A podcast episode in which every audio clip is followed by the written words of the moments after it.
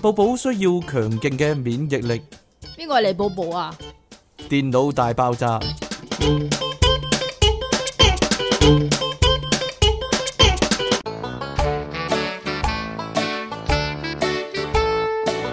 歡迎翻嚟新一集嘅電腦大爆炸，繼續有音樂情人出體傾，同埋苦悶人類嘅救世主即其尼昂神啊！喂，各位好啊，新一集啦又，唔係啊，我近來咧發現咧，我哋呢個節目咧裏面講乜嘢嘅時候咧，呢個我哋唔係講咁啱得咁巧嘅，個問題真係好大啊！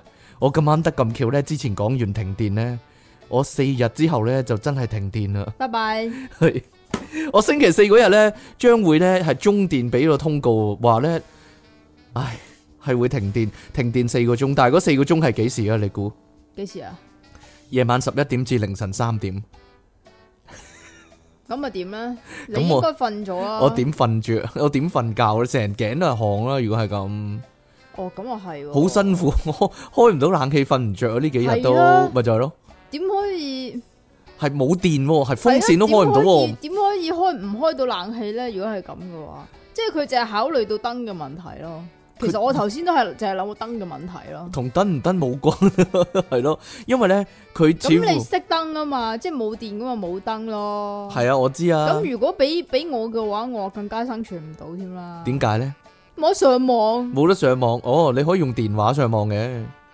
嗱，電話好細啊嘛，係唔影響㗎嘛算啦是但啦係啊，咁佢好認真啊，因為咧佢喺我哋嗰個馬路嗰度咧，出面嗰條路嗰度咧，嗰條街咧，佢係掘咗地啊，即係掘咗一成條街嘅地咧。我諗佢就係鋪電纜嗰啲咧。哎呀，冇得避，避無可避啊嘅呢啲叫做係咧。所以咧，我哋下次咧，誒、講十連續講十集咧，發達啊，中六合彩啊嗰啲咯，係咯。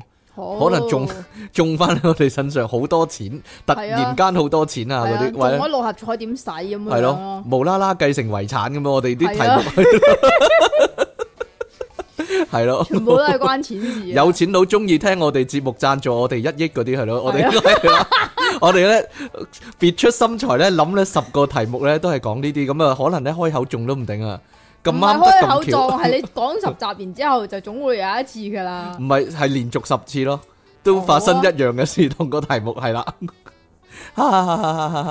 係就好啦。如果唔知咧，或者係 咯，或咁者但係你講嗰啲全部都係衰嘢 嚟。我講嗰啲全部衰嘢，係啦，即係成成日講埋啲山閃啊嗰啲 咧，係咧，係咧，即係怪病啊嗰啲係咯，我哋要講係啲咧好嘢以後係咯，以後唔准講呢啲 啊。例如即期嫁俾黎明咁樣，我哋個題目係咯， 咁得唔得？點樣啊？ 係咯，唔知道啦。咁可能成真，突然間願望成真啊！係啊係啊係啊係系啊咪啊？係啊係啊唔知咧，係啊係啊。或者即期選到港姐咁樣咯，咁啊幾離離奇，咁咁啊幾離奇啊都唔得啊！係啦。雖然個樣，黐雖然個線。樣係十八歲，但係覺得真身咧三十幾歲噶啦，咁點啊？ 冇可能選到港姐咯，點解啊？公雪花嗰啲先得啦，好啦，廿招啊你！ 係啊！嘛，年紀老埋啊嘛，係我揸你支筆啊！你小心啲啊！好啦，咁李寶寶需要強勁嘅免疫力，我哋開始咧，我哋嘅新聞時間啦，喂，喂喂喂喂喂，大家有冇聽過呢個傳聞啊？就係、啲黑人啊，黑人黑人，好黑人，你黑人吓，黑唔人，係啲黑人點啊？黑你錢，非裔人士啊，非洲裔人士啦真係，衰啊真㗎，佢哋你！咧黑人有傳聞咧話咧佢啊可以哋美裔噶，美裔都得，美裔定非裔啊？你非洲裔嘅人士啊，即係黑柴啦，咁佢你哋咧講嘅啫，係嘛，佢哋咧比較喜歡食炸雞，有冇聽過呢個傳聞啊？我淨係聽聞佢哋中意食白朱古力啫嘛。白住， 唔係唔係唔係唔係唔係，係有咁嘅傳聞嘅係咩？有全部有有有我都有，唔知冇聽過。黑人係好中意食炸雞啊，係啊，嚇，係特別中意食，超級中意食嗰啲啦。咁係人都中意食雞㗎啦，特別係講緊咧呢個咧，真係食雞嗰啲食雞喎，唔係打機嘅食雞喎。我知特別係講緊呢個我都家好中意食㗎，家鄉雞啊。但係我我哋好耐冇食過咯喎，你講唔起係啊，但係家鄉雞咧越嚟越唔好食，同埋佢換咗隻三趾兔之後咧，我完全唔想去食咯。嗯嗯，我諗咧你依之後咧出街咧會俾黑 會俾呢個山德士上教打噶啦，係佢啊係啊，佢搏住 你，暴你啊，係咯，係啊，係啊喺你樓下間家鄉雞嗰度搏你， 係啊係啊係啊走出嚟都話我咁啊，係啊死人即奇咁啊，係咯。係啊，好啦當我經過買吉野家嗰陣時，佢就出嚟打我係啊咪？吓呢度咧就有個傳聞咧，就話有個南非嘅青年咧，好恨食雞啊，佢 恨到係點咧？佢係勁中意食雞咧，食呢個炸雞然之後仲要扮呢個叫做品評炸雞嘅試食員嚟到去呃呢個 K F C，佢吓，真係寫 K F C 咯，係佢直頭係係啊冇掩飾因為啊直頭係 K F C 咯，真係 K F C 啊！呢個咧诶扮嗰個神秘顧客啊，大家咧佢唔係扮神秘顧客啊，佢係扮 K F C 總部嘅職員嚟到去試雞試嗰啲雞嚟到去叫做即係嗰啲叫咩啊 quality 狂操係啊，係 佢佢監控啲品質，狂狂操佢監控啲 quality 品質啊點。樣狂躁啊？狂躁，阿即奇就好狂躁啦。 哎呀但係咧佢都幾抌本嘅，因為佢每次咧都要即係交足氣噶。係啦，咁呢一個白吃白喝嘅白 青年咧白就叫做跨唔係唔係唔係唔係夸客唔係唔係唔係唔係唔係，佢呢個係嗰間學校嚟嘅啫喎，係佢冇名嘅呢個冇名㗎 係啊，切你讀啊總佢之就個學係校喺啦。呢個夸祖魯納塔爾大學英文啦，跨跨祖魯納塔爾大學 University of Quadrilateral l e t t e r 係啦，因為咧非洲話咧就比較咧廿招，啊攞 到咁呢乜嘢啊，好核突啊！非洲話係咁啊嘛， 係咯，力蘇嗰啲嘛。力蘇嗰啲格格咕咕格格咕，嗱嗱嗱嗱，你自己又做就 得咯，我做又唔得啦，唔得。係啦。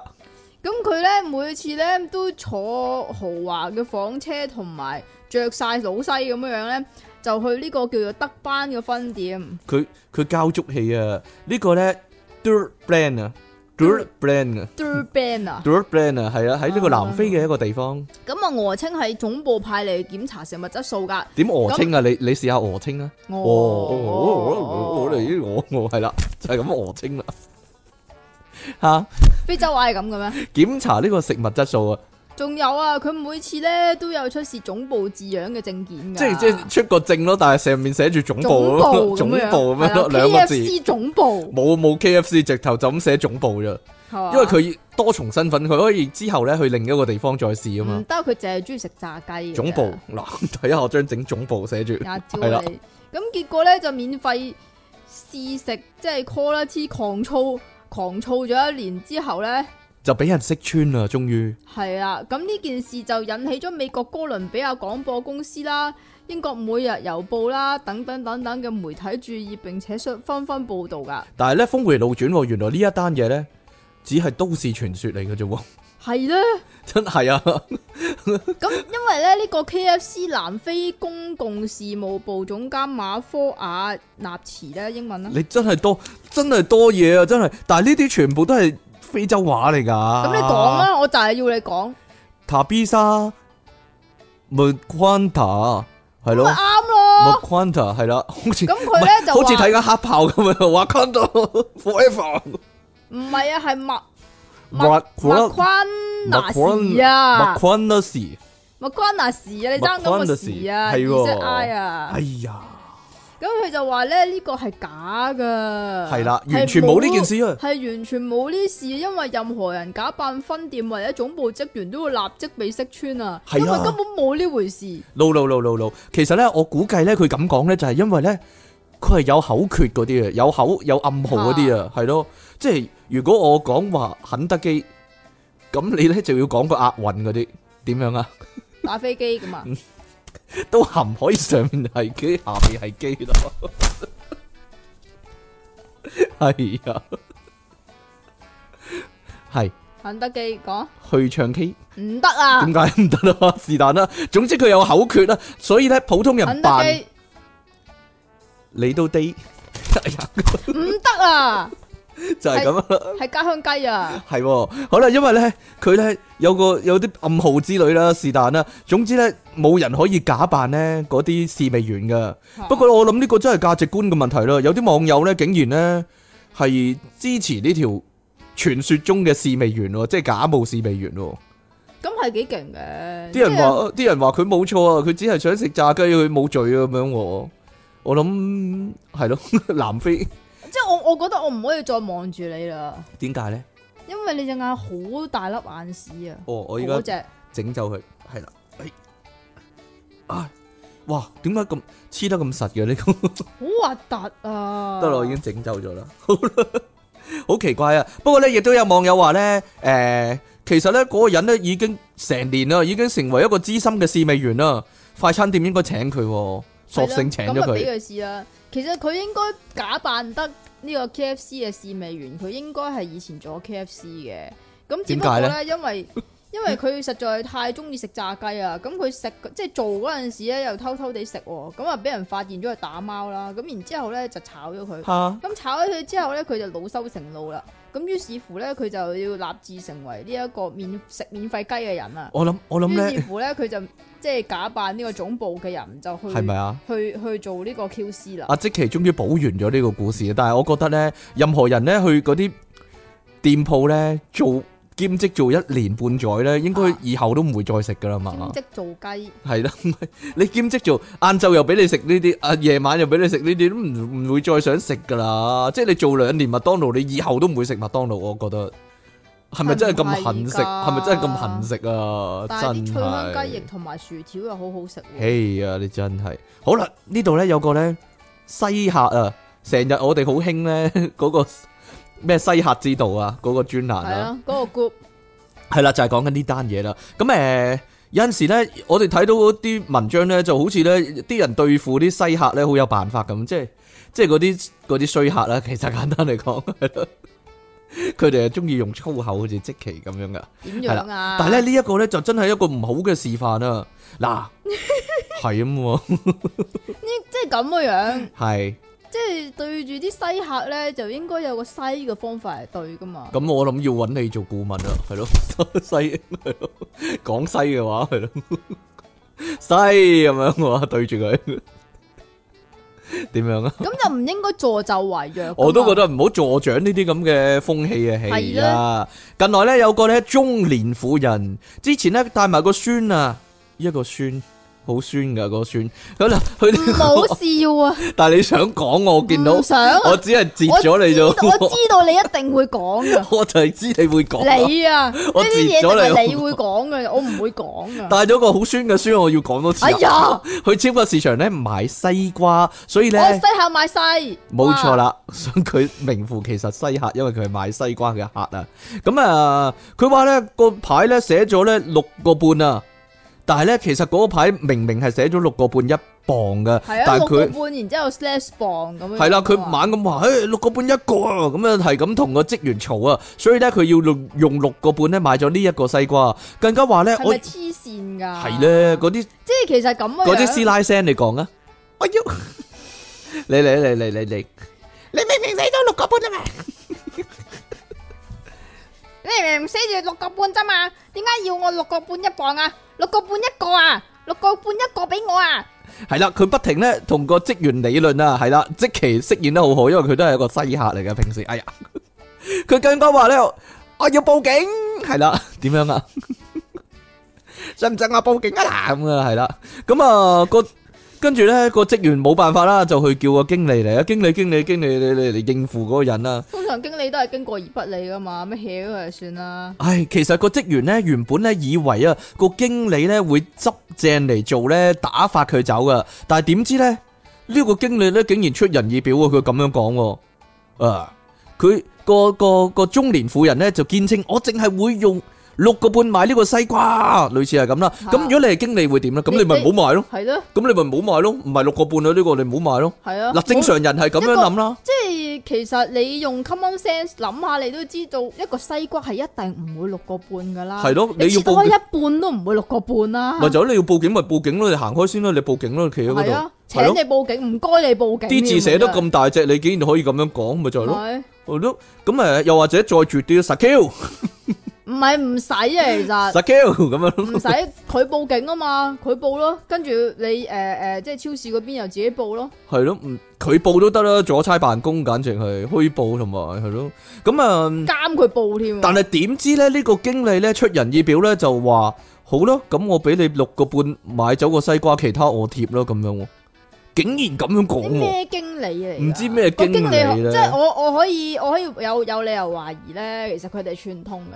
串通嗰西客基根本上係佢阿媽，嗱，你真係你真係好多好多估計啊，你真唔係，係咩？你真係福爾摩斯點拉 樣啊，啊？你你真係一個福爾摩斯拉喎，你乜嘢啊啊？喺度喺度唔係估人哋咁樣，唔係咁咁，你又邊即係你點解可以容忍到一個人咁唔樣知道喎， 係啦六。個半一個西瓜喎，大佬邊度揾啊？咁結果咧，呢個咧無理取鬧嘅婦人咧，真係用六個半買咗個西瓜。咁同菲比佢有咩分別啊？吓，咪就係咯，冇嘢啦。大部分網民咧都對呢個經理嘅做法咧完全唔讚賞啊，係咯，覺得佢咧非常愚昧啊，話呢個經理咧就真係一個傻西瓜，啊，傻西瓜瓜係咯，點樣可以縱容啲咁嘅客噶咁樣啦？咁誒，亦都有人話咧，呢個咧就係典型嘅港式打工仔啊，淨係諗住咧解決眼前嘅問題啊，冇諗過咧之後可能後患無窮啊！係啦如果之後個個都係咁，咁點算呢？佢啲 friend 咧拉咪大咯隊過嚟啊，拉大隊過嚟咧，誒呢度六個半可以買走個西瓜啊，類似係咁咁點啦。係咧，成實係為一個咁都市傳說。但係呢種人實係咁噶，係啊，啲 cheap 人 cheap 人新世代係實係咁樣噶。即係喂大佬啊，其實如果六個半一磅嘅話，幾多錢咧？六個半一磅咁啊，一個西瓜可能四磅五磅咁樣咯，吓，咁啊係咯，五六三十蚊到咯，廿五幾十三十蚊都蚊到唔咯。使，大佬。唔係有啲人係咁樣嘅，唉，好難講嘅都算啦。依家香港好奇怪真係。係嘛？系咯，唔知點解會咁，係希望唔希望以後唔係咁啦。好啦，咁誒呢度呢，呢一單新聞呢，可以話解釋咗呢點解即期一路以嚟都咁瘦啊！即期呢向我透露過呢，即其係實呢，咁，佢我呢不嬲都咁瘦噶，識你之前都係咁 no 瘦 no no no 噶。 no no no no no，因為即期呢向我透露過呢，佢呢到依家為止啊，其實呢都係未過九十磅嘅，吓，係咪啊？係咪啊？未未曾超過過九啊磅。未曾超過個九啊磅嘅。當然啦，好多人呢會好羨慕，好多尤其好多女仔好羨慕，即係因為點樣咁輕嘅，點解咁好身材其嘅實咁樣營養啦？不良係咪？營養不良唔係啦，原來呢個謎呢就喺呢度解開啦，就係、因為呢，原來呢，你同邊個人食飯啊，係會影響你食量嘅啦，即其。依家我成日同你食飯咩吓你差唔多日日同我食飯咁滯喎， 你解釋下，你而家解釋下，你而家係咯，吓？係啦，原來飯腳係好緊要嘅，你嘅身材我自己係如何食。好啊， 你自己食，你自己食就好快肥啊！講真，獨食難肥啊！你同其他人食又好快肥啦，就係淨係同我食呢，唔係就有呢個神奇㗎，嘅效果，就係咁樣啦。因為通常同你食最尾嗰啲都係俾咗你食噶嘛。唔知道呢，嗱呢度呢就有個咁嘅新聞就話俾你聽呢，原來靚仔啊，係真係可以當飯食㗎喎。冇錯啦，所以呢，出體傾呢亦唔都可可以以啊！可以當飯食，係啦， 就係咁我樣就啦。係覺得同你食飯咧，我要禁止你講嘢咯，點解啊？因為口水撈飯咯，我會係啊係啊係啊，會令到係啊我啊，我都食飯都唔講嘢，我就 好快食晒噶嘛你。好快食晒，跟住然之後同我講嘢 啊嘛。哈哈哈！哈哈，好啦，呢度有個研究啊，終於咧有啲咧比較科學嘅嘢，係嘛，好科學啊！呢個我覺得又係嗰啲無聊研究啊。係美國東卡羅來納大學咧，英文啊啦、誒，哇，又嚟呢啲 East Colo East Carolina University 咪啱咯？ Carolina 點啊？ Carolina，哎呀， 個個重音擺嗰度 Carolina 咁樣或者都得，係啦，你繼續啊！呢個咁咪 University 邀請咗六百三十九個平均年齡十八歲嘅男女進行實驗。實驗中，研究人員會先向佢哋即係睇一睇約會對象嘅相，然之後再逐一問佢哋啊，你想食啲乜嘢啊咁樣樣。相中嘅約會對象呢，就會以顏值分為三類，分別係有魅力、冇魅力同埋普通三個類別㗎。做咩有啊？魅力冇力魅力同普通啊，點解唔係？點解唔係即系靓仔樣衰同埋 O K 咯。靚仔？咁普通係好過冇魅力定係唔咁好普過通冇啊，魅梗力？係好過冇魅力啦。係？咩？係 咩？咁噶？但係有陣時可能有啲係靚仔但係冇魅力咧，有冇啲咁嘅人噶？嗱，你繼續啊，我講下，我估我我諗緊啊，我思考緊啊，冇係啦魅力但係普通嘅就大把，係咪咁啊？冇魅力而係咯，普通而冇魅力，或者冇魅力但係靚仔嘅咯，或者有啲係有點魅解力但係唔靚仔，冇魅力但係靚仔咧？冇魅力但係靚仔，吓，我唔知啊陳錦鴻算唔算啊？你啊，冇乜魅力但係幾靚仔咁樣，算啦，你都唔靚仔哦。算啦，咁研究結果就發現，無論男女約會對象屬於有魅力嗰方面呢，受訪者都會選擇比較健康同埋低卡路里嘅食物，又或者直接扮晒嘢啦，簡單嚟直接講減少食量喎。男嘅都會啊，佢話。係咩？男嘅點解咧？真係奇怪，女嘅就話啫，係啦咁相反，如果約會對象係冇魅力或者普通類別呢，又或者係知道對方係同性，又或者已經有穩定交往對象嗰啲呢，就冇乜特別顧慮啦。就所可以以任食啦係，啦，喪食食乜都得啊，更加有可能呢，比平時食得更加多添啊。咁啊，研究人員就 食解俾佢，釋睇啊嘛，食俾佢睇啊係啊係嘛啊，等佢冇興趣啊，咁係啊，啊係啊，好冇儀態搶啊埋佢嚟食啊！嘛，咁研究對象唔係研究人員咧，就話呢個年輕男女為咗留低美好嘅第一印象咧，通常都會避免大飲大食，從而增加魅力噶。我覺得咧，誒、下次咧，我我我想我想建議啊，呢啲科學家咧可以研究一個問題啊，就係、呢：咧，如果咧咁如果好快食完嗰啲咧，唔係好快食完啦，係兩個人一齊叫同一樣嘢，例如誒、呃一齊叫牛扒咁樣啦，而咧對家咧嗰、個人咧話：咦，你塊牛扒靚啲喎，咁樣同我同我換咗咁樣咧，咁係代表乜嘢咧？即係只能夠代表嗰個人好鬼死衰，哎呀！隔離飯香咯，代 隔表離反向你頭啊！每成連續三次，連續三次過三關咁樣。喂，你嗰球好似大塊啲咁樣嘅，同我換啦咁樣。直頭咧捧起咧，或者你推過嚟啊咁樣。哇，幾鬼死衰啊！幾鬼死鬼死衰啊！真係 同佢食嘢真係蝕底啊！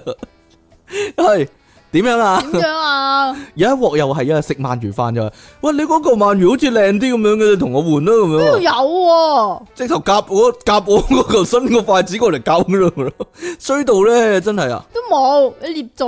捏造牛扒係咪真啊 咁？勁我俾衰啊！你嗰個係厚啲㗎。厚你個！頭啊！直頭一模一樣啦，已經係唔係冇。咯，好啦，唔係啦，唔係啦，好鬼死衰嗰啲人真係。所以咧，亦都睇咧食嗰啲嘢咧靚唔靚啊，唔止睇嗰個人靚唔靚啊。呢個咧簡單就係講咧嗰條女扮晒嘢咯。即係如果人哋係靚仔嘅話條仔咧都。會扮晒嘢喎。但我覺得咧，亦都會咧影響佢點啲乜嘢菜嘅。例如說咧，如果條女咧覺得條仔靚仔嘅話咧，就佢唔會食家鄉雞咯或。者食雞翼咯，係 咯，即係拎起只雞翼嗱嗱咁樣食咧，即係 係咯，咁啊好核突噶嘛，冇嘢咯，好有儀態咁樣咧，即係即係好細要啖，好細啖，細啖咁樣，好細啖咁啊好細啖食食料理啦，係咪咁啊？食完之後咧，仲要咧揾個紙巾個角咧咁樣點下個嘴，嗯好有儀態咁樣啊！即其永遠唔會咁做， 但係即其永遠唔會咁做咯。係啦，證明咧我唔靚仔啦，我要話係，哎呀，好啦，點樣啊？我哋係咪講呢個啊？ 跟住呢個啦，呢個啊，好啦，喂，而大家近來咧有冇俾嗰個 Facebook 啊煩親啊？好多人咧扮 B B 啊！啊，即其最中意玩呢啲嘅啦，無聊咁點啊無聊 app 啊，係咯咁點啊？ B B 濾鏡係咪咯？咁誒有 B B 啦，有男人啦，同埋有女人噶。咁但係咧，我我整出嚟嗰啲咧，好似都冇乜分別咁嘅。冇乜分別 啊，我全整部冇個分 B 別。 B 類鏡咧，佢就係整肥我咯，但係你幫我整個女人個濾鏡咧，我嗰刻冇講啊。吓我我我諗住俾我媽睇咗先至講啊。誒、但係我未俾啦，因為未見到佢啦。 因為嗰幅咧整完出嚟之後咧，好似我阿媽，咁你本身似你阿媽啊嘛，係咯、唯有可以咁諗咯，唯有係尤其咁是個諗咯。鼻係係係係係係係，有有有幾分似我媽，都唔幾唔係唔幾好啊係幾分啊，唔係幾係直分，頭一樣 啊，同我阿媽一樣啊嘛，就係咁樣啦。啊，呢、個幾犀除利啊咗我覺髮得。型唔同咋，髮型唔同是但啦。誒、我我細佬仲似我媽不過，算啦，不 過。但咁我你細佬我仔媽唔係好高興，不過我諗我 應該似我會高興啲，似我細佬咪會高興， 就係咁樣啦。好啦，呢度你咁咧嘅你係啦，不過依家都可以咁講啦。诶、依家興啲嘢太太短啦。我諗上個禮拜會有咁嘅情況咯，之後再玩嗰啲咧勾啦你係白痴咧，係咯係白痴，你仲繼續玩嗰啲。咁你快啲貼你嗰張出 嚟啦！啊！呢度咧外媒咁樣講，我唔玩啦，就係、好老土啊，個個都玩，淨低能嚟嘅，玩嗰啲都有低能嚟嘅。我望住即期咁講，我低能嚟嘅你，屎啊你！即係低人仔嚟嘅，佢人玩你就玩佢， 學我咁啦，孤高一啲咯，做人。你 Google 咋 你？好啦，外媒咁講啊，佢話咧就讀英國德比大學 University of Derby Derby 嘅阿 J 咁樣講喎，喺網絡上咧本身咧就少有名氣噶唔係啦。 J 啊， J 點講啊？係 Jake 啊， Jake 是但啦，因因為呢個咧，如果加個 F 係 fake 係 fake 啊嘛，唔係咩？咁所以咪 J 咯，仲 所以唔係飛嗯啊，係點？啊？係 fake 啊，家陣你劉家傑咩？有 K E 音㗎，係啊，K 音啊，，係啊，係啊，係啊，係啊。咁啊，佢話咧，佢同即奇一樣啊，喺網絡上咧本身咧就少有名氣，佢真係咁寫喎，個新聞知道你喎你。廿招啊，亦都算係網紅嚟噶。咁咧日前呢，佢一時興起啊，就用咗咧呢個最新推出嘅變性濾鏡同埋呢個童顏濾鏡嘅效果啊。咁誒嚟實驗自己呢，咦？有冇人好奇呢？如果自己變咗條女嘅話呢，會有幾靚喎？咁冇諗到呢，原啲本人呢，咧。好變態啊！唔係啊，啲人咧用咗好大分別噶，但係我冇分別咯。你冇分別，你兩邊腮鼓起咗咯，你係。啊？你肥咗啲啲咁樣咯，係啦，因為咧即其皮膚好啊，係啊係啊係啊，皮膚比較好啊係啊，因為食嘢比較慢一啲啊，所以皮膚比較好係 點樣啊？ 就係咁啦，冇諗到咧，佢咧原本咧成面須噶嘛，但係咧佢用盡呢個變性啊，同埋童顏濾鏡咧開到最盡嘅效果之下變咧性，加童顏啊，冇錯，會唔會童顏巨乳咧？有冇一個濾鏡冇啊係係啦？即刻咧變成呢一個咧超級靚女喎、五官精緻嘅超級靚女啊！咁啊，傑克咧即時咧將自己嘅美照咧上傳到去呢個交友軟體啊！呢、個點講啊？呢、個我一路都唔識呢個點讀啊 Tinder 達咯， Tinder 上面，但係香港唔興啊呢樣嘢。Tinder 美國先興啊，咁啊換咗個大頭貼啦，同埋咧開咗個新 account 啊，叫做咧 Dress 唔係啊天達 Dress 咧，通常都就係點啊用嚟約炮 噶咋。咪就係咯。咁意外就係咧，佢咧短時間啊就攞到咧一千六百個讚啊，仲成功配對咧四百次啊，而咧。佢約炮嘅私信咧， 啊，搏嘢同我，亦都咧不停咁嚟啊！哇，跟住佢笑住咁講啊，屌， 其實點啊？ 我就係記得呢個字 啫。佢話咧，冇諗到咧，釣到咧成千個變態啊！佢依家咧非常苦惱啊！到底咧要點樣咧同呢啲友咧解釋咧自己嘅相咧，其實完全係 P 出嚟嘅咧，就係、咁樣喎。好簡，單啫嘛。點樣呢我話用咗個 Snapchat 咯，用咗 Snapchat。呢呢張相用 Snapchat 影噶。喂喂，講個題外話啊，但係原來咧， 乜嘢咧？原來咧呢、呢個變形合衣咧都有呢個煩惱啊！點樣啊？係啊係啊係啊大家都睇咗復仇者咯，原來咧 佢哋咧有個自己有個 group 啊，就係元元祖嗰六個復仇者咧係有個有個 WhatsApp group 咁樣用過噶，啫咩？六個我數俾你睇。 啊是但啦，咁啊佢話咧誒有人咧將啊變形合衣嗰條友咧阿 Mark 啊，佢佢原本嗰個人啊個樣咧。轉咗做女性啊，然之後咧上傳俾佢哋啊，咁啊美國隊長睇完之後咧大讚，哇，好靚女啊，哇，好正啊，咁樣啊， 跟住佢話好苦惱啊喎，因為美國隊長啊久唔久就會拎翻嗰張相出嚟咧， 唔，J 啊，知佢係啦，跟住貼翻上去，哇，好正啊你咁樣，唔知佢有冇真係係咯，你講噶咋？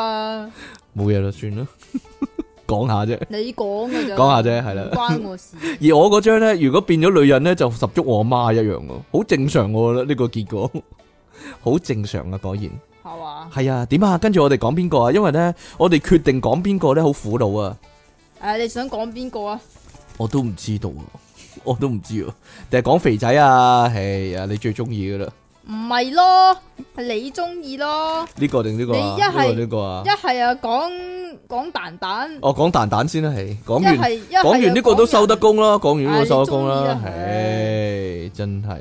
不過呢個係俾即期嘅預咗，講，咁我講咯，係夏天啊，咁越嚟越多夏天呢蚊啊，係啦，咁大家咧，尤其是男仔咧，最好咧就防一防蚊。係啦。但係呢喂個點解點解你個眼屎又走翻出嚟嘅？唔知哦，嗰邊啊，嗰邊啊，唔係呢邊啊，嗰 邊啊，我以為咁神奇添，呢邊走咗咧，喺呢邊走翻出唔嚟，係啊，好似打地鼠咁樣，哇哇哇哇，左下右啊，左下右啊咁樣啊。好核突啊！是但啦，哎呀，因為咧夏天越嚟越多蚊啊，大家要小心啊！但係呢個男人點解會俾蚊咬到嗰度咧？呢個鹹濕蚊呢、個，好明顯係裸睡啦，完全 完全唔着噶，完全唔着啊噶，着開朗褲咯，或者台吓灣有個四廿歲嘅男人，右邊蛋蛋俾蚊咬之後咧，就自己買藥膏嚟 搽查喎。下佢，買咗啲奇怪藥膏嚟搽，可能點啊？咪唔又知係道無比乜嗰佢， 哎啲。呀，點知越搽越出，越搽越衰啊！咁點知查下查查下查，不斷冇好轉，而且喺兩個星期之內，紅腫同埋劇痛仲不斷增大添。大到點咧？你講大到好似乒乓波咁樣啊！棒球啊， 棒球，咁大啊！係成個蛋定係一邊啊？我諗右邊咯，淨係，因為係啦佢就係右邊被咬。啊你睇下，好似我哋呢個咪咁樣啊，個 size 就你睇下嗱，你想象呢個就係嗰個男人個蛋蛋啊呢一個，黑色嘅喎，哎呀，好恐怖，因為佢咧因為壞死啊中咗毒啊，係，啦， 中咗招啊，係啊，經過檢查之後確診會陰部壞死性筋膜炎同埋糖尿病喎、糖尿病呢個係額外嘅啫，係咯， 點解會咬到出糖尿嘅咧？佢唔係呢個係本身有糖尿病嘅，我諗係嘛？係啦，咁於是乎咧，要切咗佢啦。切咗個蛋蛋啊，係成個袋切晒定係切一邊呢？究竟嗱，誒啊呢個係四十幾歲嘅男嗱仔哦咁。樣樣，佢右邊被咬嘛，咁但係右邊增大，咁如果佢唔切埋左邊嘅話，可能會感染埋左邊咯，咁所以如應果該全過切咯。我諗全個切佢呢咁度慘冇啊！講，因為佢話誒呢個 case 咧係惹咗食毒菌啊，所以就咁樣壞死咗哎啊。呀，真係好恐怖嘅一件事啊！但係俾蚊咬會有食肉菌噶，係啦，真係奇怪啦。好啦，咁呢度咧就有個有個詳細咧講下呢個食肉菌嘅問題啊。食肉菌啊，係任何一個人都會有機會染上嘅菌啊，尤其是一啲抵抗力差嘅人，例如糖尿病人士、老人家、曾經做過化療同埋成日飲酒嘅人。呢點解係啲啊成日飲酒嘅人？咁如果成日食煙呢？食煙啊，食煙就整個肺啫，但係如果成日飲酒，抵抗力差啲咯。係嘅咩？係啊，個肝臟有問題啊嘛，咩狀啊？肝臟、肝臟、肝臟、肝臟、肝啊、肝點講啊？你講啊， 肝啊，肝啊，肝臟啊，係啊，係肝啊。係點樣啊？咁咧食肉菌，如果你感染咗之後咧，一般而言咧就會發生呢個皮下組織發炎啦，發炎添，發炎啊發，炎發現咗啲嘢，哎呀，發炎啊，發炎啊，發炎啊！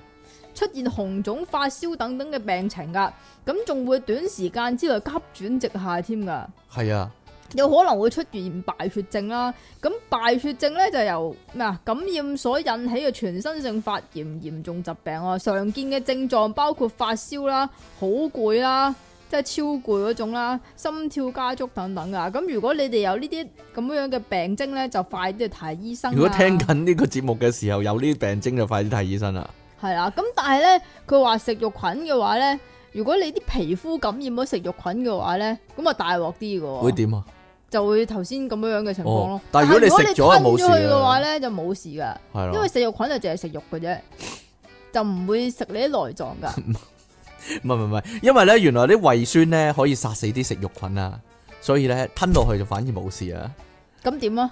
係啦，所以咧咁你係咪你係咪建議啲人吞咗佢啊唔？係唔係唔係唔係，你見唔到啦。但係個問題就係係嗱，因為咧原來食肉菌咧好多時咧會喺啲海水啦同埋啲海鮮嗰度啊，所以咧如果咧你哋要處理啲海鮮咧，例如搞生蠔嘅話咧。搞生蠔，搞下隻生蠔，咁啊記住咧洗翻乾淨隻手啊，搞完個生蠔係咯，搞生蚝，搞生蚝係，咁搞鲍鱼啊？搞鮑魚都係啦。咁啊，因為有有啲人咧中意咧撩你讲啊，吓，你讲啊！唔知道但系呢个系俾蚊咬啫喎，俾蚊咬佢唔啊。系搞海鲜喎。佢唔係搞海鮮，但係咧呢度預防呢個食肉菌嘅問題嘛，所以處理海鮮呢就要小心一啲啦，就係咁啦。咁如果呢，嗱呢度特別提啊，如果你生殖器官呢俾蚊叮蟲咬呢，建議呢就要用消毒藥水啦、鹽水啦或者清水呢。清水。 唔唔系清水咪咩啊？清洗患處喎，咁啊，以防咧因為不潔而造成呢個感染噶。同埋咧，如果咧你哋身上有傷口啊，就千祈啊啊，，我知啦，係因为佢搞咗海鲜，然之后拗嗰度，哦，係啊，定還是將佢嗰度伸入啲海鮮嗰度咧？ 嗱，點伸入樣啊？啲海鲜嗰度唔系下边噶， 唔係下邊啊？點解啊？ 都有可能㗎，唔知道磨到啲海鮮或者係咯。系咁嘅咩？我點知佢掂到啲海鮮啊？ 佢佢可能嗰度掂到啲海鮮啊？系嘛？係啊，唔知啦。点样掂噶？點樣掂唔知，揾只鮑魚掂，揾揾只生蠔掂或者係啦你。讲嘅 啫。嗱，如果你身上有傷口咧，千祈唔好去游泳池啦，或者其他咧水療設施啊，同埋咧千祈唔好接觸啲自然嘅水源啊，例如海水嗰啲啊，要傷口痊愈先去喎，就係、咁樣啦。呢、個呢，最尾呢，竟然有單咁正經嘅新聞呢，真係真係多謝即奇啊，令你到大家俾我噶，我俾你嘅咩呢個？。你俾我噶，你要我一定要講噶 就係因為即呢。係你咧見到人哋嗰啲春代發大咧，你就好興奮嘅，哇！呢、個個講啊，呢、個個講，哇！好笑啊，咁啊，一啲都唔好笑咯。春台發大嗰下好笑咯，但係但係對嗰個人嚟講唔好笑咯，所以咧，你咪傻噶。我哋為佢嘅春代喺呢度啦，大家一齊咧默哀三秒鐘啦。唔使啦，唔該。我我默哀緊嗰時，你講嘢都有嘅，你有冇搞錯啊？你個人，你有冇同情心㗎？人哋切咗成個春代切咗佢啊，係啊，唔係唔係唔你係，小心啲啊，你。佢有救啊，佢有救啊，因為上次咧咪咧移植個春代嘅，咁點啊？佢可以移植翻個春代咁啊嘛佢去美國咯，人哋喺台灣咁啊係喎，算啦，係希望呢個四十幾歲嘅男仔咧可以誒、男仔啊，男仔係四啩廿幾歲仲男仔啊，早日康復啦，係啦，就係、咁樣啦，幾好，我幾好心啊，真係即係你都四廿幾啦。幾好，心地，但係我冇俾蚊咬啊嘛，唔係好奇怪，啲蚊唔咬我㗎，係咪㗎？啲淨蚊唔係咬我啊嘛，因為我企喺你隔離啊嘛。啲蚊唔係多數唔係幾咬我㗎，真講真係咯，同埋我有着底褲瞓啦，所以咧嗰嗰度咧有嚴密嘅監控啊，系嘛？唔係㗎，啲蚊好衰㗎。可以捐到入去係啊，有橡筋邊㗎喎，我啲底褲咁咪啊點啫？佢點樣咪攝到入去咧？唔點係樣啊？攝得佢我入係停留喺你嗰度，然之后插支針入去啜咯。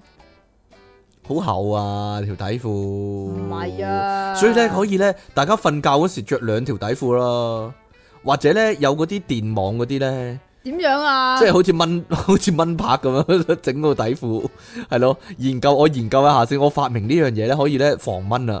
點啲蚊啊電出邊嘅啫，淨係啲蚊穿啲蚊穿過個想咬你嗰時就啪咁樣啊咯，電一電咁樣咯，吓！成晚瞓唔到啊！喺個底褲嗰度咧，係淨係咬春袋嘅 啫啪咩？啪咁樣係咯，唔知道咧。春袋特別好咬咩？系啦，如果各位咧對於嗰個春代咧有啲咩防蚊建議嘅話咧，歡唔迎係啊，我知點解啊歡迎話俾我哋。聽吓點樣啊？即係咧，啲蚊咧都好揀人嚟咬噶嘛，因為有啲人咧皮膚係咬唔入噶嘛。正如好似你所講，啲蚊唔咬你咧，因為你咬唔入啊嘛。咁所以咧，佢咬咪我唔入咁樣啊？係啦，咁所以如果咧個蚊咧同你困獸鬥，咁佢好肚餓啊嘛，咁咪揾你最脆弱嘅地方嚟咬但咯，我嗰度都唔係好脆弱咧，係嘛？幾厚嗰啲鐵皮，做啊唔，係唔係唔係啲鐵啷啷啊 你，啲皮幾厚啊？我覺得係啊， 係啊係咧，係啊，做咩啫？你繼續啊，吓，唔係你你咁樣會刺激我唱鐵幕有話噶，哎呀！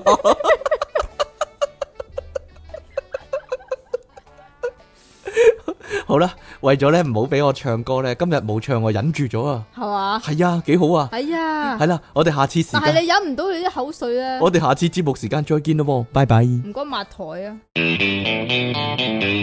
好啦，等咗好耐啦，繼續係電腦大爆炸，繼續有出體傾同埋苦悶人類嘅救世主即其利昂神啊！終於咧去到咧即其利昂神咧最中意嘅題目啊！呢、 個點解係我最中意嘅題目因為咧？即其咧唔好話我話，真係由細到大咧周不時咧就會幻想一番，系啊，系失啊，驚無神係啊發咗達啊，系啊，幻想一下咁系樣。啊，系啊。嗱，係啊如果一陣係啊咧一路講咧，係講中晒咧各位聽眾嘅心態嘅話咧，唔好意思啦。係啊，即期都係咁嘅，因為 哎呀，係我都係咁啦，咁樣係咁得未啊？滿意未啊？喂喂喂，點樣先會發達咧？真係嗱，唔好話咩，即係但係白手你興家嗰但啲啦係。你你 Facebook 有人話失驚無神發咗達係一個詛咒嚟㗎喎。我哦呢個係佢嘅，呢個係佢嘅過來人嘅經歷啫。係咁啊，嘛係啊，佢過來人分享佢嘅經歷啫。如果你覺得咧係個詛咒咧，你不如俾個將個詛咒俾咗 我啊，做乜啫？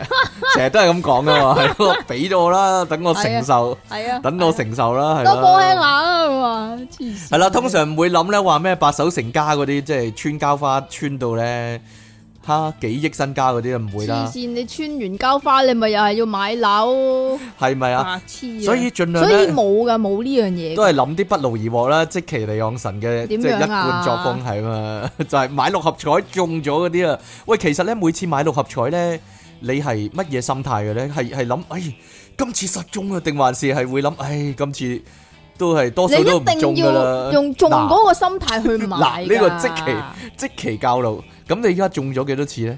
哎呀，你用中嘅心態買有冇中過咧，老細？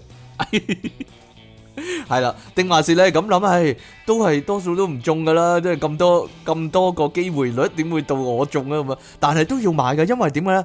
因為你唔買嘅話，就連嗰個一個 percent 嘅機會率都冇啦你。點會有一個 percent 真係 一千一千四百係啊萬係啊，一千一一分一？係分係啦總之你都一唔未知必會幾中多分一。因為咧好驚咧，如果我買少咗一次咧，即係我今次唔買，就其實係今次會中啊！即係但係究竟係買電腦飛啊，定還是自己畫咧？我就不嬲買電腦飛嘅，但係其實其實唔得嘅。你買電腦飛咧，即係話咧你要中兩次啊！你要電腦買 買電腦飛嗰下中咗，而咧搞豬嗰下又要中啊，係咯。尤其嗰啲咧，即係如果永遠買同一組 number 啲人咧，佢哋。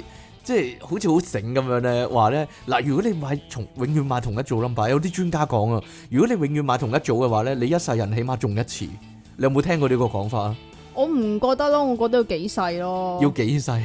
你有冇聽過呢個講法啦？有聽過，但係你你明唔明啊？即係我覺得嗰樣嘢可能係喺你買嗰下喺度噶，即係即係嗰個你明唔明嗰個啊？可能性嗰個可能性係喺你買嗰下嗰度，嚇，咁所以你買乜嘢都好，即係就算你買電腦飛又好，你自己手畫都好，都係喺買嗰一嘢嗰度嘅，所以唔嚇關 事。唔關事啊。但係有啲人又真係咁同我講嘅，例如 Adam 啦，嗰個 Adam，啊我哋個 friend 個 Adam 啦，啊，唔係唔係大師唔係大師個 Adam 啦。佢話咧，佢佢係一次過買十期咁樣啦，跟住嗰張 num 嗰嗰張六合彩咧，十期飛嗰張咧，佢通常都會中一兩次噶。嗱， 你都聽過，過你都聽佢講過中啦，我四聽佢個講過半但係 number 啊嘛。但係我喺度諗係唔係呀？係咪呀？？但我又我又覺得，哎呀，如果一次過買十期咧，好似將幾嚿水咧擺咗落馬會度咁樣喎。你話係咪少少啊先？咯，係咧。係咧，冇嘢啦。即但係如果你 keep 住嘅話，你都使咗佢啦，唔覺唔覺，你食餐牛扒都冇咗啦，兩嚿水咁樣，冇嘢啦，算啦。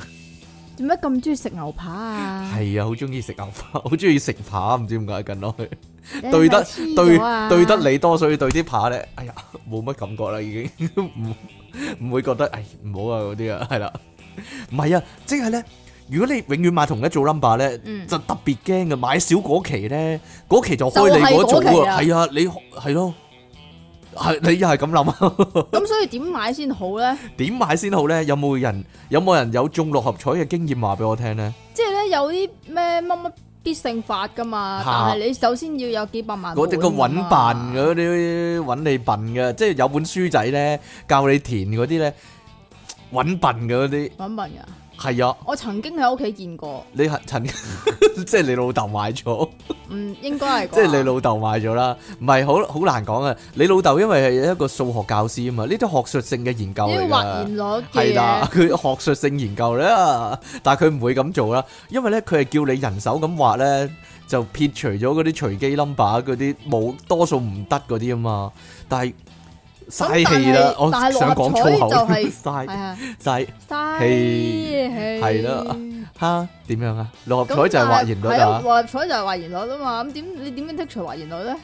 我都唔知點喎，我都唔知佢理論係點喎。成日呢啲唔新聞係啊，係總之你買夠一個數目嘅 number，咁然啊之後你就會起碼都中三獎啊嘛。但係你佢首亂先噏啦，點會啊？點唔會咧？你要揀到，哦，即係你要揀啱啊嘛。你要揀到佢嗰六個 number 得㗎，但你掂都掂唔到，根本就 掂都掂唔到。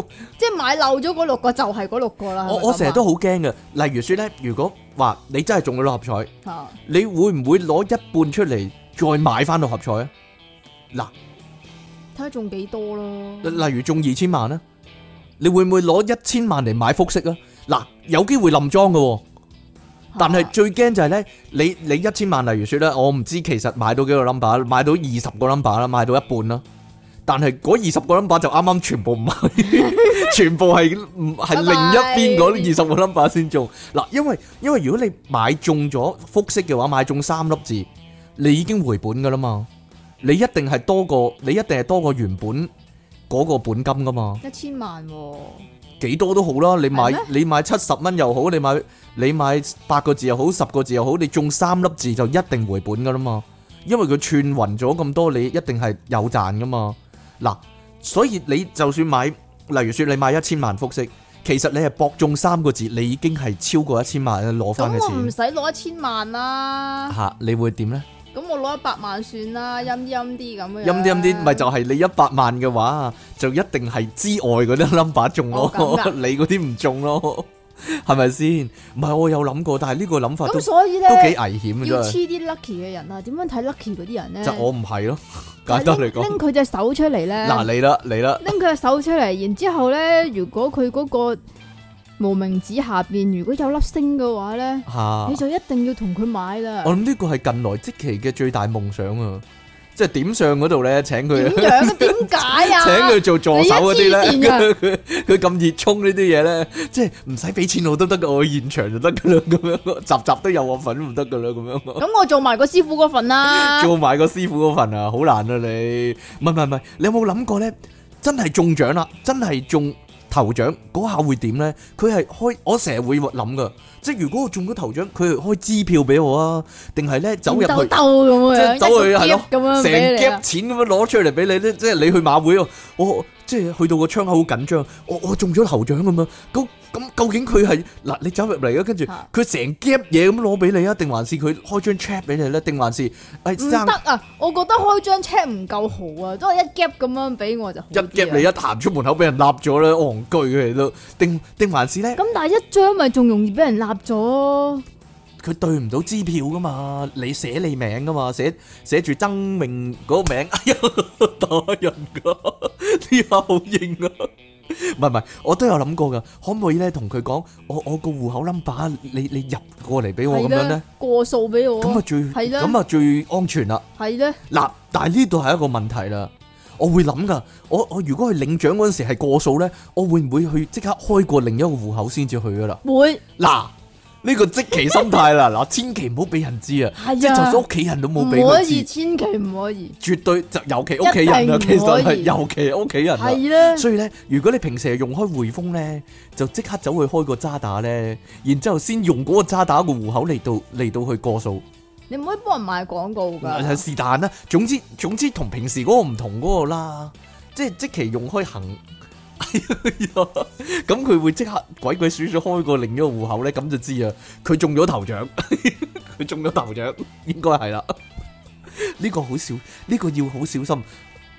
所以我話咧，講到呢度即刻一一講啊，即知龍與鳳啦。你每隔幾日就諗一次啦，呢啲嘢你啫。冇講中晒你啊， 所你以佢啫，打一開開人六就係咁講合啊，彩咧就諗呢啲嘢啊，係咪啊？我我真係噶，費事俾屋企人知咧，呢個心態咧係咪由細已經係咁嘅咧？一定係啦。好好，另一樣由細到大都諗嘅，有冇諗過如果你中咗頭獎，例如二二千啊萬啦，唔好太多啦，二千萬啦唔好，你太多啊，你點解啊？又好難嘅，即係如果如果好似例如一億咁樣八千萬咁樣，你好似諗使極都使唔晒咁樣。你啊想啊，洗幾都洗唔晒，好快洗晒。對我嚟講係係啊，嗱，例如你有二千萬，你會點分配咧？嗱，先拎幾多錢出嚟大洗一番咧？你會十皮、一百皮、十皮，點為之大洗先？見乜買乜咯。以前中意落嗰啲嘢未買嗰啲，依家買咯。即係唔好講話要即係唔好講話咪買車啊樓嗰啲先啊係樓啦嗰啲先啊。係啊。車我都想過喎，即刻去學車啦。但係個問題個問題係你唔識揸車啊嘛，你買架咁車咪仲即可刻啫去。學車咯，係呀。即刻學車。咁啊係嘅，有啲人咧即刻去學車咧，都三五七年先考到牌嘅。哎呀，相信即期就係嗰即種啦。刻買架 GTR 佬啦。因為個問題就係、你就你揸 G T R 佬死咗 啦，係啊，唔講都唔得啦呢句，係啊到，咗你好耐啦。唔係，因為咧以我出體傾嘅經驗咧，我喺即期離岸神背脊度望佢打機咁耐咧。你阿招啦。佢餐餐都掃爛咧，哎呀， 彎昂啊、頭紋啊嗰啲咧，餐餐咧你知啊，你同我打，你你玩唔到添啊！餐你餐平凡咁樣一成個一嘢直欄咁樣角掃過去咁樣撞咧咗埋去啊！你咪你揸你啊 GTR 佬死咗啦！ 你講真，唔係唔係唔係唔係，繼續講係啦嗱，你你會你會用幾多錢攞幾多錢出去大洗一番咧嗱，同埋咧用幾多錢買樓啦，同埋用幾多錢儲起嚟點都唔用嘅咁樣咧，可能會儲一半永永遠都唔用咁樣噶啦，唔係你真係要睇下你中幾多，講真。如果你譬如你話你中二千萬咁樣，嚇、我買間豪宅都冇咗啦。唔好買豪宅啦，點解要買豪宅咧真？係豪宅嗰啲豪宅喎，不，嗱嗱，例如説啦，即係半山嗰啲喎。例如點解你要咁做咧？但係吓？點解你要咁做咧？係咪覺得自己即係提升打俾人打劫嘅機會率咧？哎你呀，爆我格啦，咁樣咯係咪咁樣咧？唔講真，係啊！咁你一生人你豪一次啊嘛。如果你講中真，咗，如果係嘅話，踏踏實實啦，六百皮八百皮買間五百尺六百尺嗰啲屋好咁啦，細。即係你要買間大屋，然之後有馬姐嗰啲啊， 唔係啊，即係要請個馬姐翻嚟嗰啲唔啊，係啊，我覺得嗱，我我再講多次，嚇豪宅呢家嘢咧就唔係睇幾大嘅，嚇係睇地段嘅，睇地啊段係嘛？係啦，哦，即即有會所就得噶啦，唔唔唔理係啊，佢唔係靚啊，入面絕幾多對唔係尺，，你三百黐尺線但係有會所啊咁所樣，以咪就係唔係咯，即係話你深水埗豪宅咁樣係錯晒嘅呢都幾好啲，喎。都唔好咯，望落嚟望到嘉頓嗰集 嗰嗰嗰嚿嘢係咯，望到個嘉頓係咯，即係我會成日都覺得。豪宅咧就一一係就山卡啦，即係新界嗰啲牛屎地方，嚇好清新嘅空氣係啦，空氣清新嗰啲。嚇。一係咧就港島區，港島半山區，唔，嗯我我我都想討論呢個問題。你有冇覺會唔會覺得咧，港住港島啲人咧係斯文啲㗎？嗱诶、我有 friend 住港島，我唔怪得佢斯文。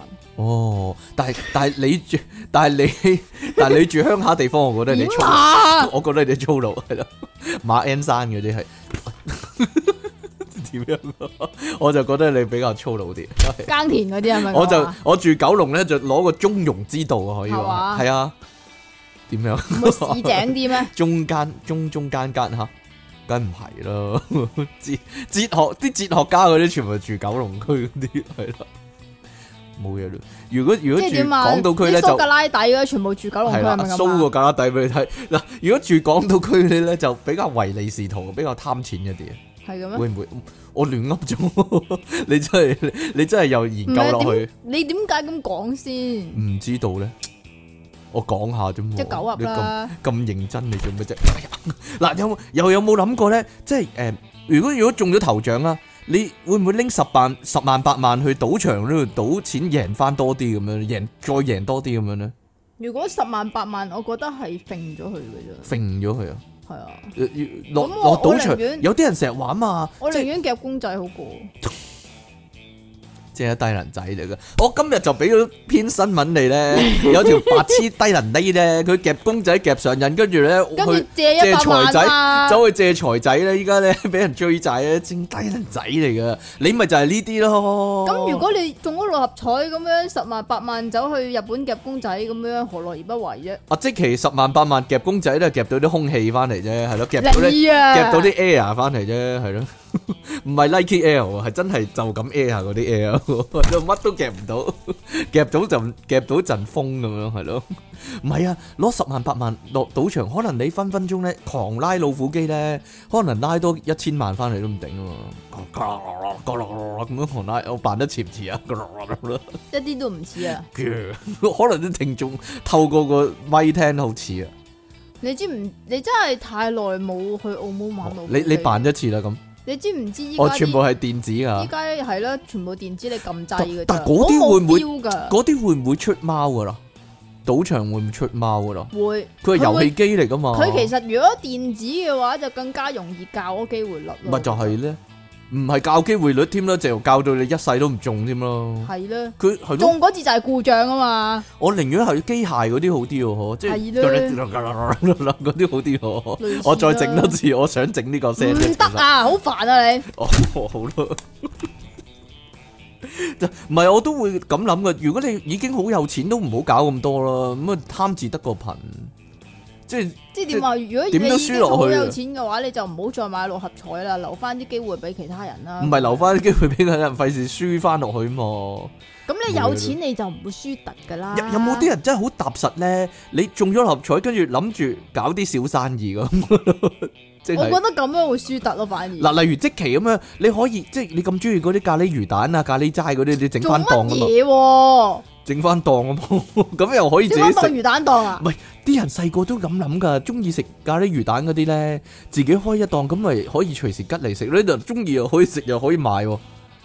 嗱，你有冇咁諗啊？你細個？冇啊！完全冇啊，因為你個人唔踏實咯。 哎呀，你個人好食懶飛都淨係識個射，又唔識得做戲啊，冇嘢啦。我有錢就唔做啦，你低能啊！我有諗過噶，即係你如果咧， 如果好有錢，係啊 係啊，整檔嗰啲咧朱古力千層蛋糕嗰啲咧，不過通常自己食晒咯，唔 冇冇冇貨賣，食鬼咗，係啊老闆食咗啦，咁係啊樣我係啊，冇嘢咯。是日冇貨賣，因為老闆食晒。 定定還是咁樣，你都有諗噶。嗱，例如説咧，如果嗰嗰、個生意咧，嗰嗰檔你好想食嗰檔嘢，吓，香港係撤出咗市場嘅，到你好有錢啦，例如有幾千萬啦，你會唔會整翻個個版權翻嚟，即係代理翻咁樣喺香港再做生意？咁你咪可以食咯。